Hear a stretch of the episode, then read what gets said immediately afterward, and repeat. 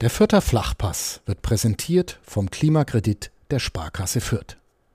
Ob Außenwanddämmung, neue Fenster oder Heizungstausch. Sanieren Sie Ihre Immobilie einfach und günstig, ohne Grundschuldeintrag bis 50.000 Euro. Denn Sanieren hilft Energiesparen. Der Klimakredit der Sparkasse Fürth. Wie war die Nacht, Martin?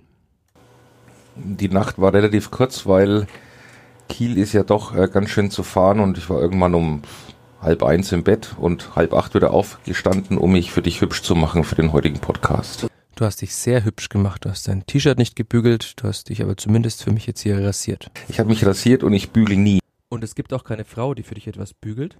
Äh, nö. Es gibt keinen Weltfrauentag bei euch? Äh, nein, es gibt bei uns zu Hause nur Weltmännertag. Ah, super. Aber du hast äh, das, den Sonntag, auch den Samstag, glaube ich, schon in Kiel verbracht mit dem Kleeblatt. Richtig. Das ist ein schöner Ausflug. Ja, es ist halt der weiteste Ausflug. Also, wenn man sich überlegt, dass man für 90 Minuten Fußball das komplette Wochenende unterwegs ist, ist es eigentlich schon mal eine harte Nummer. Samstag früh los mit dem Zug, Samstagnachmittag wieder heim, Samstagnacht zu Hause. Also, es ist dann schon, schon ein bisschen stressig. Stress. Und jetzt bist du hier wieder stressig? Morgen? Nö. Montagmorgen? Montagmorgen ist entspannt. Alles gut. Liebst du den Montagmorgen? Die Woche beginnt halt wieder. Also meine Wochen sind immer lang und anstrengend und wenn man halt kein Wochenende praktisch mal zu Hause hatte, ist der Montagmorgen dann eigentlich schon anstrengend, aber heute bin ich sehr entspannt. An diesem Montagmorgen, um kurz nach neun, sitzen wir im Podcaststudio und wollen reden über den Ausflug nach Kiel der Spielvereinigung Kräuter Fürth. Das alles tun wir nach ein bisschen Musik. Vierter Flachpass, der Kleeblatt-Podcast von nordbayern.de. Willkommen zu einer neuen Folge des Vierter Flachpass, dem Kleeblatt-Podcast von nordbayern.de. Wir sitzen hier, wie schon gesagt, am Montagmorgen um kurz nach neun im sechsten Stock der Nürnberger Nachrichten des Medienhauses an der Marienstraße. Mein Name ist Michael Fischer, Sportredakteur der NN. Und mir gegenüber sitzt eine wieder mal unbekannte Stimme. Martin Faschmann. Willkommen, da lacht er. Yes. Du lachst. Warum lachst du? Die unbekannte Stimme. Ja, wir haben sehr viele unbekannte Stimmen, die ich immer einführen muss hier. Und wir haben heute aber einen Grund zu feiern, denn unsere gute Laune hat vielleicht einen Grund, zumindest meine gute Laune. Denn wir haben einen Sponsor für diesen Podcast gewonnen. Und Sponsoren sind ja im Fußball, wie man weiß, sehr wichtig. Der Martin lacht schon wieder. Nickt. Und äh, die Sparkasse Fürth hat sich hier gesichert, das Werberecht bei uns im Podcast.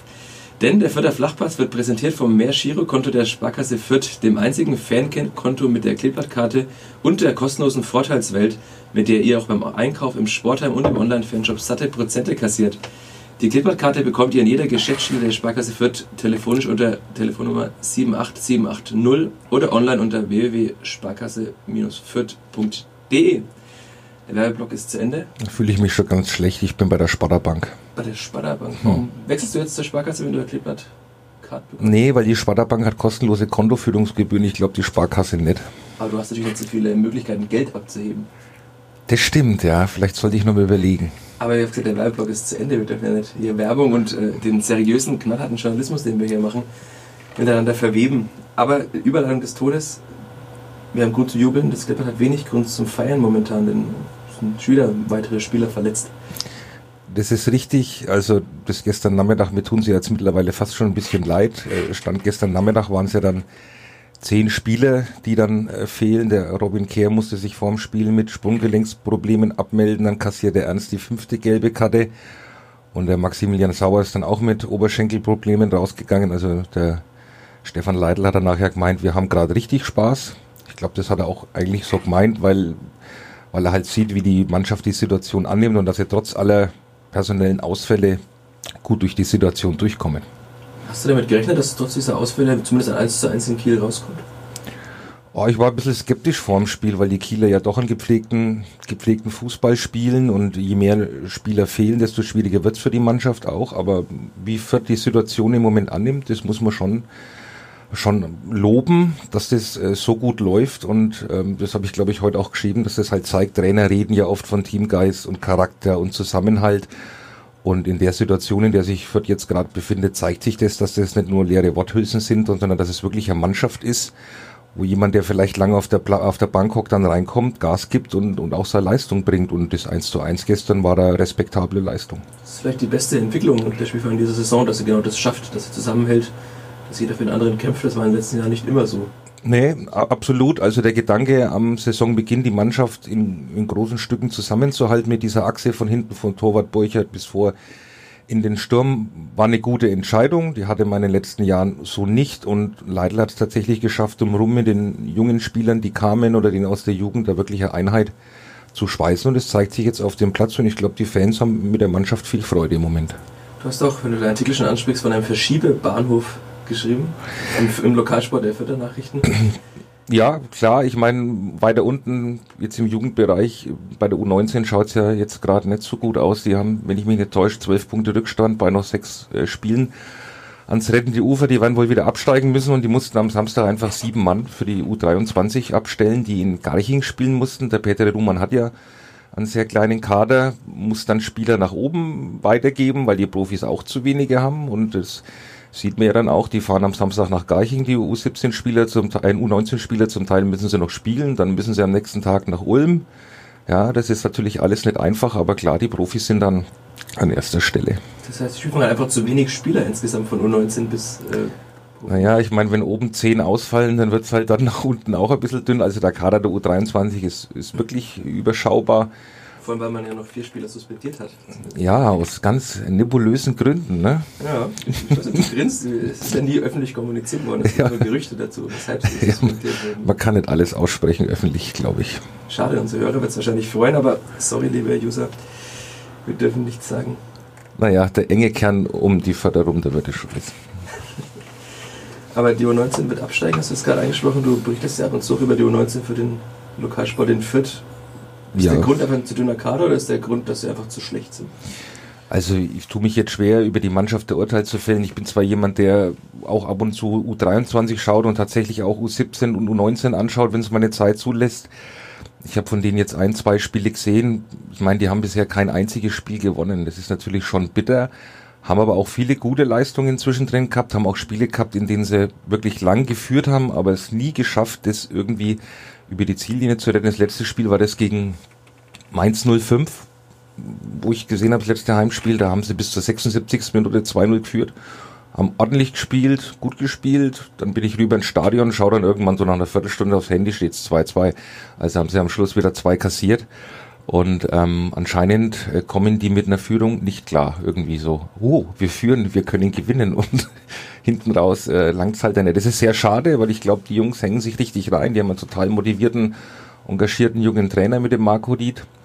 Aber letztendlich ist es vielleicht dann doch auch ein Stück weit eine Qualitätsfrage, weil diese Bundesliga Süd, Südwest, da spielen ja eigentlich nur ähm, fast Mannschaften von, von Bundesligisten und das sind schon brettharte Gegner dabei. Da war halt auch Kickers Offenbach oder SSV Ulm. Und Offenbach zumindest ist vor der Spielvereinigung das Ja, die haben es halt vielleicht einfach mal geschafft, äh, Spiele gegen direkte Konkurrenten zu gewinnen. Und da hat ja Fürth in der Hinrunde kein einziges gewonnen. Weder gegen Ulm, weder gegen Offenbach. Alle, die hinten mit drin waren, konnten man keinen Dreier holen und dann wird es halt irgendwann schwer. Und wenn du halt ein, zwei Mannschaften hast, die einfach nicht punkten, dann tut sich der Rest natürlich, natürlich einfacher. Hm.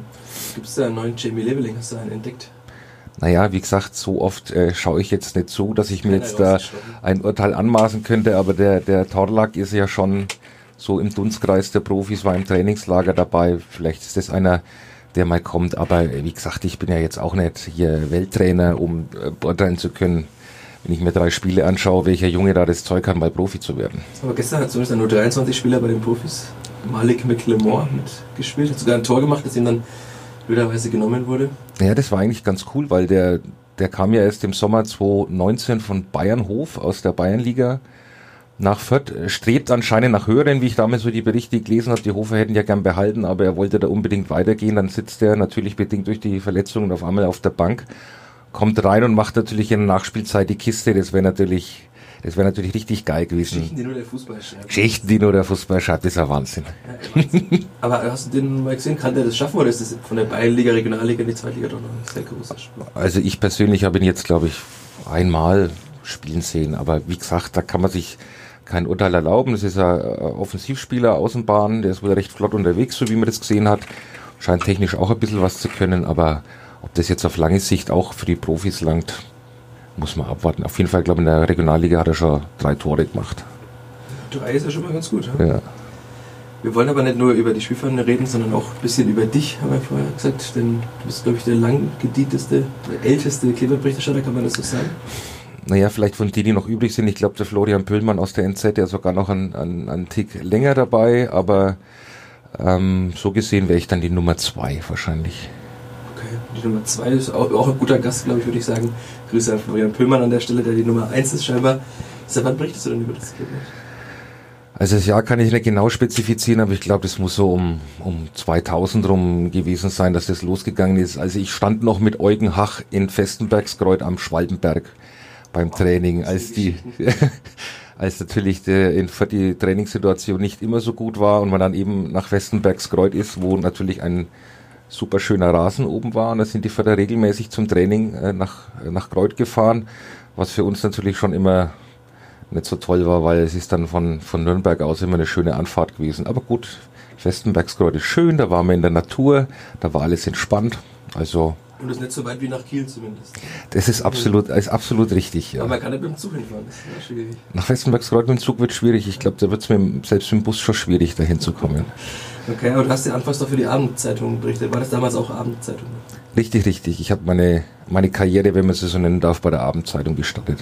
Also. Das ist ja dann doch eher Boulevard gewesen, ohne das jetzt zu werden. Ja, klar. Ich meine, das war, war Boulevard. Jeden Tag mindestens eine halbe Seite über Fürth, jeden Tag eine Geschichte über Fürth, jeden Tag irgendwelche Nachrichten.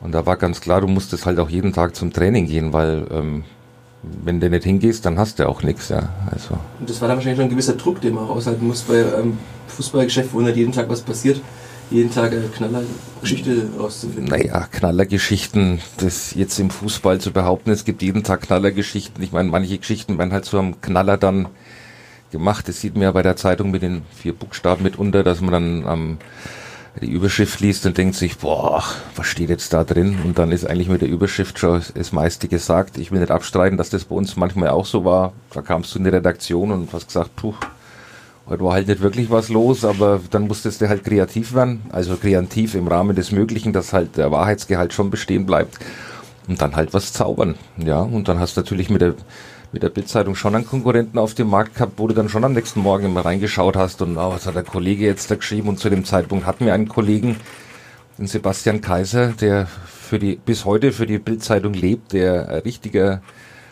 Boulevard-Journalist ist und der hat schon immer Gas gegeben und da musst du jetzt schon schauen, dass da nichts durch die Lappen geht, ne? Da hat man schon Druck vom Chef auch. Ah, das ging eigentlich, weil es hat sich mal abwechselt. Mal hattest du was, mal hatte er was und aber das war so dein, dein Eigenantrieb, halt nichts zu verpassen und auch halt auch vorne bei der Musik dabei zu sein. Wenn man jung ist, macht dann sowas immer noch Druck, ja, aber jetzt im vorgerückten Alter geht man mit solchen Dingen relativ entspannt um, zumal sich das Geschäft ja so gewandelt hat, dass, dass die heißen Infos ja eigentlich gar nicht mehr so auf der Straße liegen, wie das früher war. Aber die Abendzeitung gibt es nicht mehr? Nein. Findest du das schade, in der nur aus persönlicher Sicht, dass es quasi ein Medium weniger gibt, das über Sport berichtet? Ja, natürlich ist es schade, wenn immer ein Medium wegfällt, weil je mehr Zeitungen, desto mehr Meinungen hast du.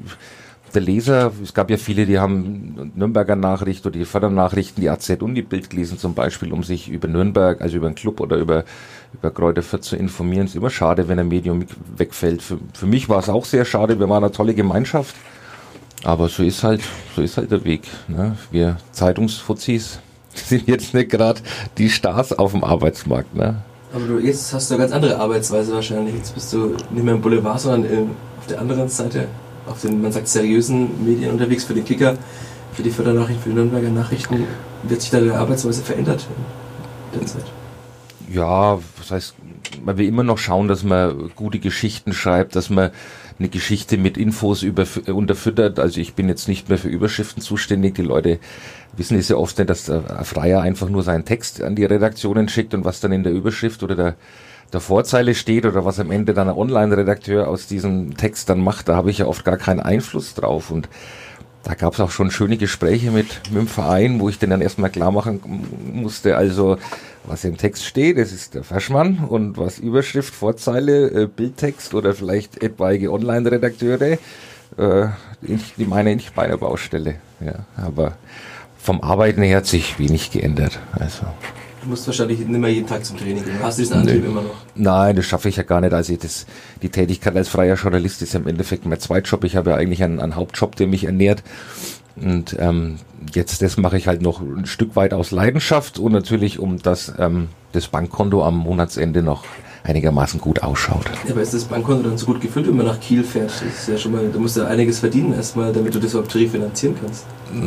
Ja, naja, man kriegt ja dann auch als Freier zum Glück ein bisschen Spesen, zumindest was die Reisekosten angeht. Ähm, ja, klar, du schreibst deine Texte, damit wirst du nicht reich, aber wie gesagt, es ist ein Stück weit Leidenschaft dabei, wenn man das seit, seit 20 Jahren macht und ähm, bin schon immer ein großer Fußballfan, bin selber Fußballtrainer und ähm, ja, macht man das halt.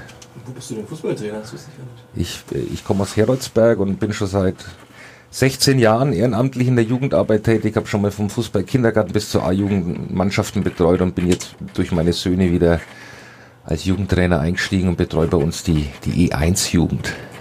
Ist es da auch schon so schlimm, dass die Vierter oder der Club wildern? Oder geht es in der E-Jugend noch?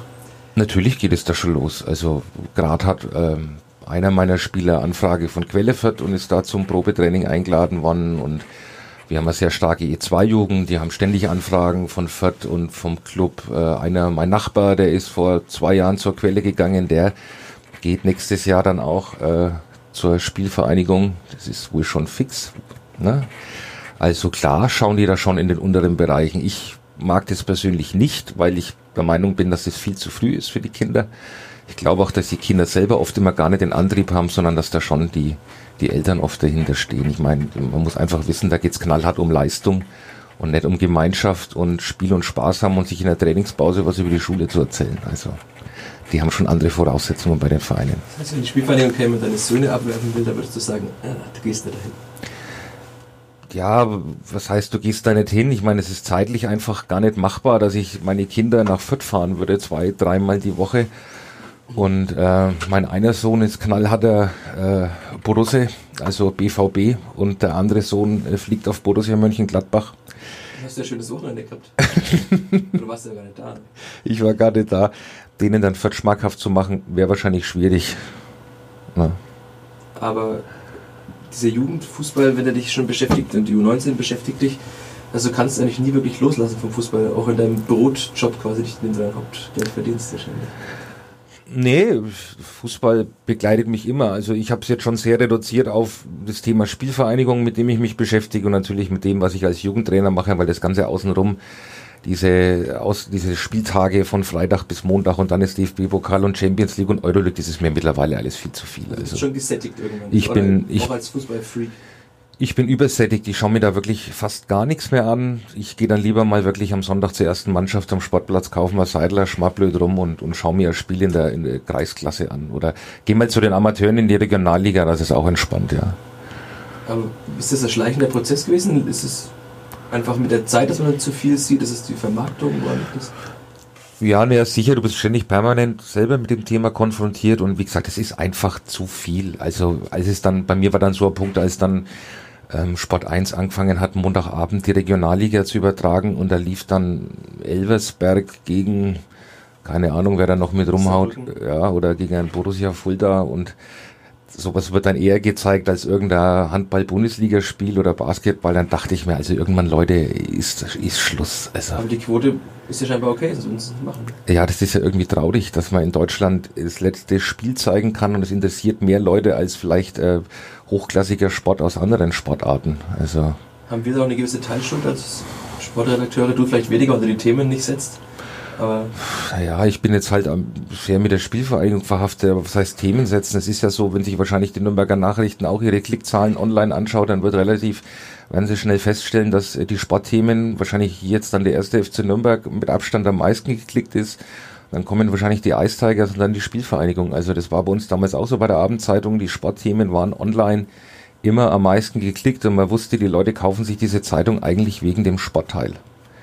Und äh, auf die Vermarktung von Fußball-Fernsehrechten haben wir zwar jetzt wenig Einfluss. ja, wenn wir kein Sky-Abo haben zum Beispiel, können wir schon mal. Ja, ich habe keins mehr. Ich auch nicht, aber meine Freundin zu Hause. Deswegen schaue ich da ab und zu mit. Aber glaubst du, dass irgendwann diese Blase auch platzen, Blase platzen, diese Blase platzen wird? Ja, irgendwie hoffe ich ein Stück weit drauf, weil es ist einfach, es ist too much mittlerweile. Es ist ja auch für den Fan. Ich habe mir das mal überlegt, wenn man sich jetzt in der Bundesliga mit seinen Söhnen eine Dauerkarte kaufen will. So, will man das handeln? Wir spielen jetzt Samstag früh selber Fußball. Dann hast du jetzt Spieltermine mittlerweile Freitagabend, Samstagmittag, Samstagnachmittag, Samstagabend, Sonntagmittag, Sonntagabend und wenn's blöd läuft auch noch am Montag. Ja, wer kann sich das so einrichten, dass er immer Zeit hat, dann mit seinen Kindern ins Stadion zu gehen? Früher wusstest du, Samstagnachmittag Bundesliga, Sonntagnachmittag zweite Liga, da habe ich Zeit, da gehe ich hin. Ja, Freitagabend oder ein, zwei andere Spieltermine lassen wir noch eingehen, aber so wie das jetzt ist, ist das furchtbar. Hast du irgendwann auch mal an dir gezweifelt oder mit dir gehadert, dass du das weitermachen willst, diesen Job noch? Oder dass du irgendwann mal sagst, ich gehe jetzt bloß noch in die Kreisliga, Kreisklasse, wo der TuSpo Heroldsberg momentan spielt? Ja, nee, Job ist Job, du musst dich halt dann damit abfinden. Es ist manchmal auch schwierig, sich das einzurichten, dass man dann mit seinem privaten Rhythmus und was man da alles hat und seinem Hauptjob, dass man damit klarkommt und und es bewerkstelligen kann, aber mich verbindet schon noch die Liebe zum Fußball und, und, und die Freude an, an dem Job, den ich da ausübe. Aber gut, ich bin jetzt 20 Jahre dabei, bin 42, irgendwann wird auch mal der Punkt kommen, wo man sagt, ich habe jetzt auf Berichterstattung über Profifußball, die auch immer schwerer wird, eigentlich keine Lust mehr. Das der letzte Punkt, den ich ansprechen wollte. Immer schwieriger wird. Liegt es an den Medienschulungen? Das ist die Angst der Spieler, was Falsches zu sagen, weil eben auch der Boulevard oft überhitzt ist? Ja, ich weiß nicht, es ist so ein schleichender Prozess gewesen über die Jahre. Ich meine, man sagt immer, früher, früher war alles besser. Klar, damals Pressekonferenzen mit Benno Müllmann und und Herrn Burkhardt, der noch Rothändler rauchend in der PK saß und so, das war natürlich im alten Ronhof noch andere Geschichten, als es, als es jetzt ist mit Sponsorenwänden. Und dann steht das Tablet, wo ein Sponsor aufblendet. Und das ist oft wichtiger als, als das, was eigentlich gesprochen wird, habe ich oft den Eindruck.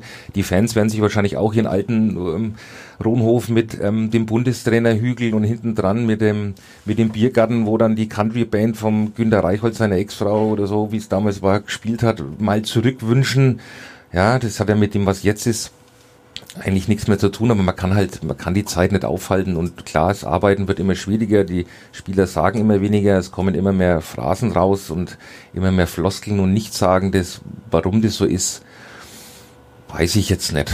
Also vielleicht werden sie tatsächlich so geschult, aber das macht das Ganze natürlich auch äh, brutal langweilig mitunter und du tust dich dann auch wirklich schwer, dem, dem Leser oder dem Fan auch wirklich Inhalte zu vermitteln. Wir gehen halt mittlerweile tatsächlich immer mehr dazu über, Dinge halt in den Artikeln dann eher zu kommentieren oder eigene Meinung oder eigene Eindrücke reinzuschreiben, wenn halt von den Protagonisten einfach zu der Thematik nichts ums Eck kommt. Das ist aber auch ein schmaler Grad, weil eigentlich darfst du ja nicht werten im, im Text. Ne? Sollst ja, soll es ja eine neutrale Instanz sein, die von oben auf alles blickt. Ja, was heißt werten? Ich meine, ich hocke da im Stadion und, und sehe das Spiel und wenn wenn halt jetzt ein Spieler schlecht spielt und man sagt dann, naja, war heute nicht so toll und er meint dann nur, wieso, war doch, war doch ganz cool, so ungefähr, dann, ja, das kann ich halt dann nicht schreiben, tut mir leid.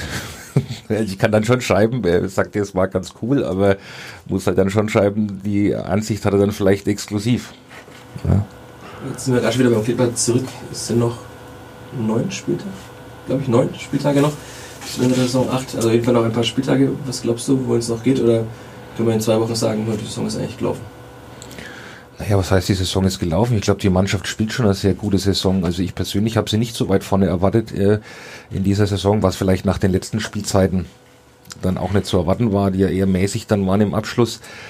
Ja, die machen das jetzt in letzter Zeit gut und wenn die da unter den ersten wenn die Sechster waren oder Siebter, dann haben sie ja eine gute Saison gespielt. Also das ist ohne Frage. Das ist schon jetzt eine gute Saison, was sie spielen. Also ich glaube, das kann, kann einfach nur noch gut werden. Freust du dich auf den Freitagabend oder bist du gar nicht da? Ah, doch, doch, ich bin extra da. Ich habe schon meinen Verschiebebahnhof, meinen privaten angeschmissen und ähm, ich werde im Stadion sein, ja. Wo musstest du hinschieben, die anderen Dinge? Ja, die, Kinder, die, die, Kinder mussten, mussten geparkt werden für den Abend, weil die normalerweise bei mir äh, am Freitag gewesen wären. Große ja. Vorfreude, Flutlichtspiel, der HSV kommt. Ja, wird bestimmt eine interessante Partie. Ich hoffe, dass jetzt wenigstens ein, zwei Spiele zurückkommen äh, bis zum Freitag, dass nicht tatsächlich diese zehn, die jetzt Stand gestern Abend da waren, auch wirklich dann fehlen und vielleicht noch einer dazu kommt, weil es ist natürlich ein Highlight-Spiel, Flutlicht, der HSV kommt, die wollen auf, äh, aufsteigen. Ähm, jeder will natürlich dem HSV auf dem Weg noch schön äh, ein Bein stellen. Förder spielen einen guten Fußball, sie können einen guten Fußball spielen, sie können den HSV vor Probleme stellen, aber natürlich müssen da schon noch irgendwie elf Mann auf dem Feld stehen können, die geradeaus laufen. Ja, überhaupt mal elf Mann. naja, es waren ja noch sieben auf der Bank, also sie haben ja alles zusammengekratzt gestern, was noch was noch üblich war. Der Stefan Leitl hat ja gestern spaßig gemeint, der wird für einen, für einen Rashid dann noch eine Spielgenehmigung beim DFB beantragen, dass der notfalls auch noch mitkicken darf. Ja, sagen wir mal, vielleicht für einen Freistoß geht schon noch, aber ansonsten hat er der Rashid natürlich auch das schöne Leben kennengelernt nach der Karriere und bis zum Freitag ähm, noch ein paar Kilo abzuspecken, glaube ich, wird schwer. Ja, hoffentlich hört Rashid das so sieht das. Er hat gesagt, er hat in die Podcasts reingehört immer wieder bei uns. Wenn er das halt hört, dann gibt es am Freitag eine Ohrfeige für Ach, wir, wir haben schon öfters gestritten, das ist alles gut. Super, in diesem Sinne ein super Schlusswort. Wir haben auch schon oft gestritten in diesem Podcast, hat keiner mitbekommen, aber subtil gestritten. Vielen Dank fürs Zuhören bis dahin. Vielen Dank, Martin Faschmann, dass du heute hier warst. Ja, war gerne da. Jetzt geht's weiter. Jetzt können wir das Geheimnis lüften ins äh, Büro der SPD-Abgeordneten Martina Stamm-Fiebig. Richtig nach Erlangen und macht da den Job auf der anderen Seite, nämlich Öffentlichkeitsarbeit für eine Bundestagsabgeordnete, äh, ist genau die andere Seite. Bei Fürth muss man rumkramen und sich Ärger einhandeln und im anderen Job versucht man Ärger abzuhalten und zu moderieren. Dann wünsche ich viel Spaß. Dankeschön. Vielen Dank euch fürs Zuhören und bis in die kommende Woche. Dann werden wir reden über das Spiel gegen den HSV, ob Fürth elf Spieler dabei hatte, die wirklich gerade auslaufen konnten. Ansonsten vielen Dank, eine schöne Woche, macht's gut. Ciao, ciao.